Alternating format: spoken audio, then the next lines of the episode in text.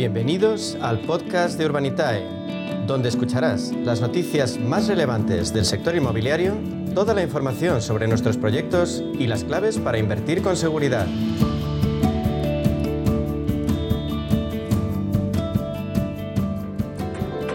Bueno, pues ahora vamos a hacer un repaso a ver lo que está pasando en el mundo PropTech. Es nuestro espacio de inversión inmobiliaria y PropTech con Urbanitae y vamos a daros las nuevas claves financieras que están cambiando el sector inmobiliario gracias a la transformación digital. Y la verdad es que quién mejor para contarnos qué se cuece en este sector que Diego Bestar, que es consejero delegado y fundador de Urbanitae. Vamos a saludarle. Buenos días, Diego. ¿Qué tal, Meli? Buenos días, ¿cómo estás? Pues nada, encantada de arrancar esta nueva temporada aquí en Inversión Inmobiliaria en Capital Radio contigo para que nos cuentes también qué está pasando en el mundo de, del Procter. La verdad es que eh, lo comentábamos antes de irnos de vacaciones. Diego, bueno, ¿qué, qué tal tus vacaciones?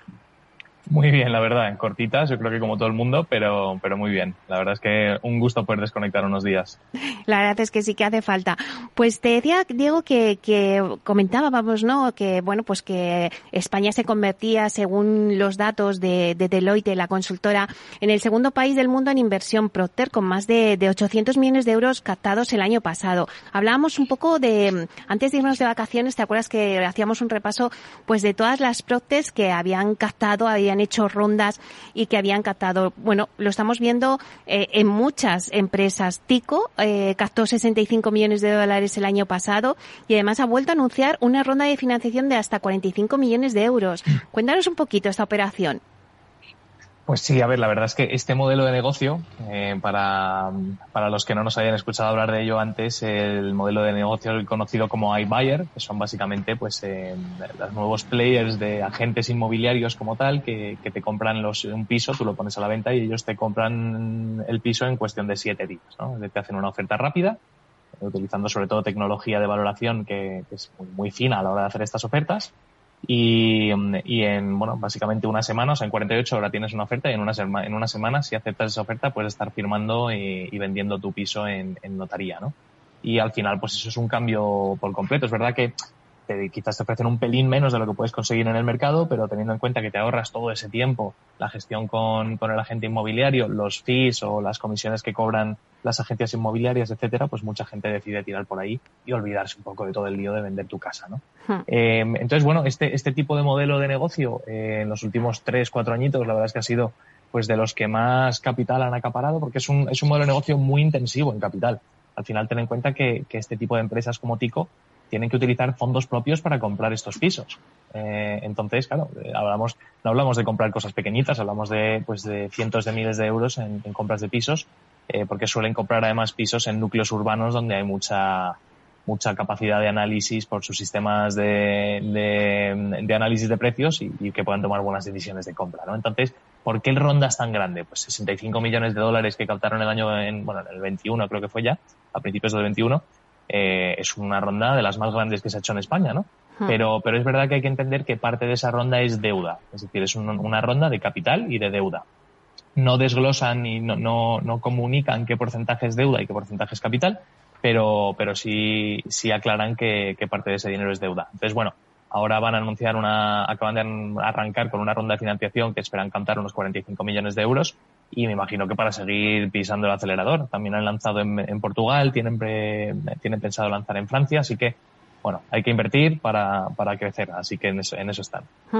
Luego también otra Procte que precisamente estuve yo también antes de vacaciones aquí en el estudio, eh, la Procte que es Bibla, que ha puesto en marcha el mercado de la copropiedad en España. Y bueno, pues la verdad es que Bibla son especialistas en vender y gestionar residencias vacacionales en copropiedad, ¿no? Recientemente levantaron 26 millones de euros y hace poco cerraron la primera venta de lujo en Formentera, en cuya adquisición participaron hasta ocho propietarios. Creo que entre estos propietarios uno de ellos era uno de los fundadores de Bibla.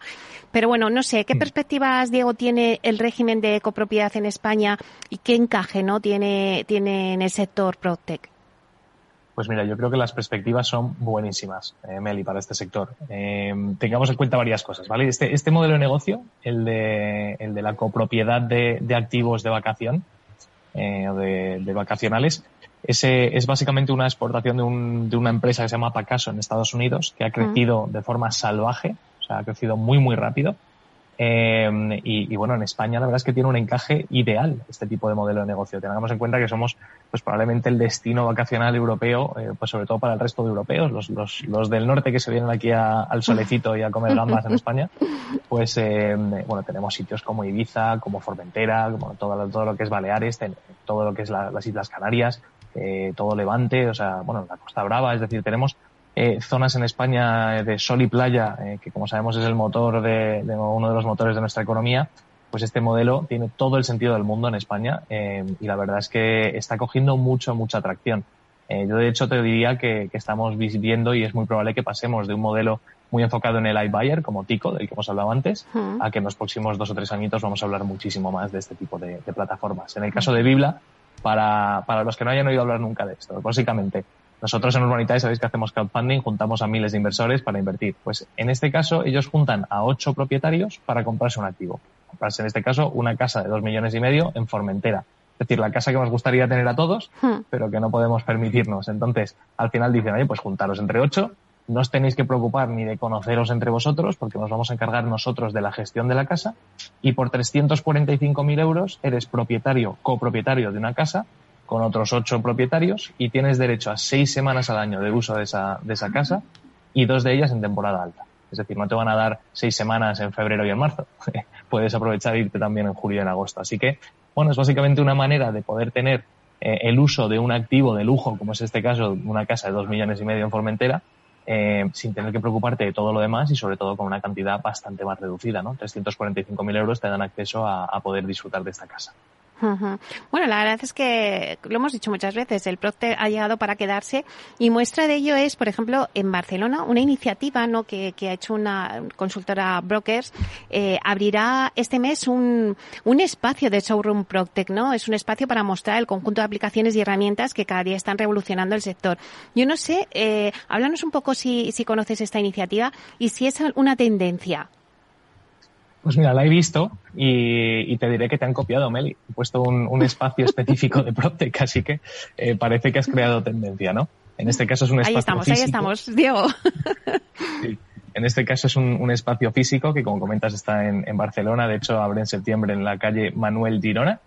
Y, ya ver, es un espacio físico donde poder ver y, literalmente ver y tocar las nuevas innovaciones. Principalmente, yo creo que tiene, tiene mucho interés para temas más, eh, más de producto físico, ¿no? Por ejemplo, los proyectores holográficos, las mesas multifunción, las paredes multipantallas estas, lo de los, los cristales inteligentes que tienen pantallas dentro, eh, el metaverso, gafas y cámaras de, bueno, pues todo el tema de realidad virtual. O sea, es un sitio eh, muy interesante para probar ese tipo de cosas. Y luego también pues tiene un espacio donde poder hacer conferencias, donde poder reunir a players del sector, ya gente más enfocada a servicios quizás, etcétera. Bueno, es, es interesante, al final demuestra que, que el PropTech no es algo pequeñajo y que está creciendo y que cada vez suena más, ¿no? Así que bienvenido sea. Bueno, igual lo veremos también aquí por Madrid dentro de poco, ya, ya veremos a ver, ya lo analizaremos. Eh, también hablamos de Barcelona, pero vamos a hablar de vosotros porque vuestro último proyecto de inversión también fue en la provincia de Barcelona, en este caso fue en Sabadell, eh, que habéis abierto además esta misma semana. Cuéntanos un poco cuál ha sido su acogida, si tenéis a la vista una nueva oportunidad de inversión. Pues sí, la verdad es que bueno, hemos terminado el mes de agosto por todo lo alto, publicamos un proyecto el martes eh, y, bueno, pues se financió en menos de 24 horas. Así que es verdad que en verano la gente o el ritmo de inversión iba un poquito más rezagado, pero, pero esta semana hemos notado que ya, ya el apetito vuelve a, a lo habitual. Y consistía en un proyecto en Sabadell, justo en el centro de Sabadell, a escasos 20 minutos de Barcelona, o sea que en una zona donde había muchísima demanda eh, sobre todo pisos de una habitación, eh, que, que, aparece que, ese tipo de pisos vuelan.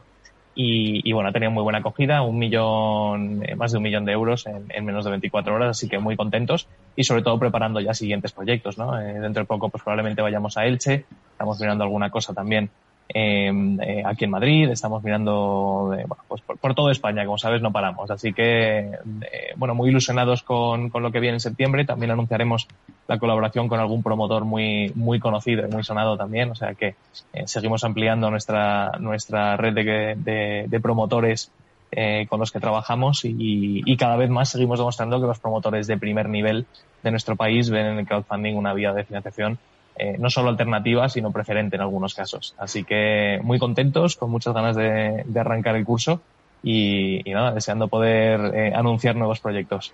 Oye, y Diego, eh, siempre estamos diciendo ahora que, que, bueno, pues que en otoño va a haber una recesión económica. ¿Vosotros también eh, veis que podría afectar de alguna manera toda esta recesión al sector inmobiliario, a la inversión, a estos proyectos que me dices que, bueno, pues lo abristeis y en 24 horas eh, se acabaron los tickets? Eh, ¿Vosotros estáis preocupados o, cómo prevéis que va a ser un poco la evolución del sector para otoño? Bueno, pues yo te diría que a la, a la pregunta de si va a afectar, por supuesto que va a afectar. Eh, la, la, duda aquí no es si va a afectar o no, ¿no? Porque la economía en general afecta a todos y a todo, ¿no? Pero la duda es si va a afectar de forma positiva o negativa. Y luego hay que determinar qué quiere decir positivo y negativo. O sea que eh, un poco meta, pero al final, eh, si nos fijamos en el pasado, Meli, y en, y en pasadas crisis económicas y tal, al final las crisis económicas lo que traen es incertidumbre a la mayoría de la población, ¿no? Y la incertidumbre lo que genera es que la gente gaste menos y ahorre más. Eh, y esto es lo que pretenden para controlar la inflación. Al final, ¿cómo se controla la inflación? Pues subiendo los tipos de interés y que la gente gaste menos y ahorre más. Eh, cuando gastas menos, pues la demanda baja y, se, se, nivela la inflación, ¿no? En este sentido, ¿qué hace la gente cuando ahorra más? Pues un valor refugio por excelencia es el sector inmobiliario. Eh, a la gente le empieza a dar miedo a los mercados, le da miedo a la volatilidad y dicen, oye, pues ¿dónde puedo meter el dinero? En un sitio donde puedas, en una inversión donde la puedas tocar, ¿no? O lo que es el inmueble. Así que, a priori, eh, nuestra proyección de cara y nuestra pre no, no, no, no, nos dedicamos a hacer eh, predicciones, ¿no? Pero, pero lo que sí preveemos es que, es que la demanda siga alta. Eh, luego, la demanda en la inversión inmobiliaria. Luego, el sector inmobiliario, pues lógicamente se verá afectado porque la subida de los tipos de interés suben las hipotecas y el coste de las viviendas que compra la gente es superior. Eh, pero bueno, tengamos en cuenta que venimos de, un, de un, una fase de sobredemanda eh, bastante elevada, ¿no? Entonces, tampoco viene mal de enfriar un poco la demanda y que las cosas se vendan con un poco más de, de, de tranquilidad. Eh, al final esto es un mercado, sube, baja. Eh, lo que no puede ocurrir es que sube, baje como hizo hace 15 años. Y las uh -huh. subidas y las bajadas tienen que ser razonables. Así que yo creo que esto es muy sano para, para el mercado inmobiliario, eh, que vivimos una, tenemos un equilibrio muy bueno, tanto de oferta como demanda, y que, y que este año y pico de, de crisis que parece que va a venir económica no va a ser malo para el sector. Claro, porque vosotros no habéis hecho solamente proyectos de, dedicados a la promoción, también, eh, también garajes, otro tipo de activos inmobiliarios, que ahora estábamos hablando y que decías eh, de esa recesión y de la subida de las hipotecas y dices, bueno, pues a lo mejor si tengo menos dinero, pues ahora comprar una vivienda, pues me va a costar más y a lo mejor se piensa, ¿no?, en, en esa operación. Pero el inversor para otros tipos de activos, eh, no sé si, si la, bueno, pues si va a influenciar influye también todo tipo de las valoraciones de los activos de esta recesión. Sí, bueno, la, la, que básicamente que caigan los precios, ¿no? Porque la claro. gente no, no compra tan, tan eh, libremente. Bueno, al final tengamos en cuenta que una bajada de, al final en, en, los medios sabes que al final las titulares siempre son muy alarmistas, ¿no? Desplome de los precios. Si tú te fijas en los precios igual han bajado medio punto. Oye, si eso es un desplome, ¿qué pasará cuando baja un 5, no? Entonces, eh, bueno, al final las subidas y las bajadas son muy moderadas en el sector inmobiliario y es lo que se pretende. Al final todos tenemos el miedo en el cuerpo de la burbuja que estalló hace 14 años o 13 años ya y, que cayeron los precios 20%. Eso no es lo normal. Eso fue la crisis y la tormenta perfecta para el sector inmobiliario, pero lo normal es que pues en un año de subidas el, los precios suban un 2, un 3% y en un año de bajadas bajen un 2, un 3%.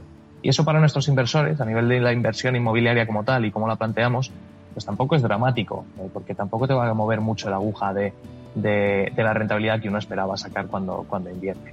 Uh -huh. Así que fíjate si hemos vivido eh, volatilidades en costes de construcción, de aumento de costes de construcción y se desploman, se desploman los promotores. Tampoco ha sido tal. Uh -huh. eh, yo creo que hay que traer un poco de cordura a las cosas y el sector inmobiliario es un sector conservador. Los uh -huh. conservadores ni se desploman ni, ni, ni, se disparan. Los bueno. conservadores suben y bajan de una forma bastante controlada. Pues lo dejamos ahí. Diego, te esperamos la semana que viene. Muchísimas gracias.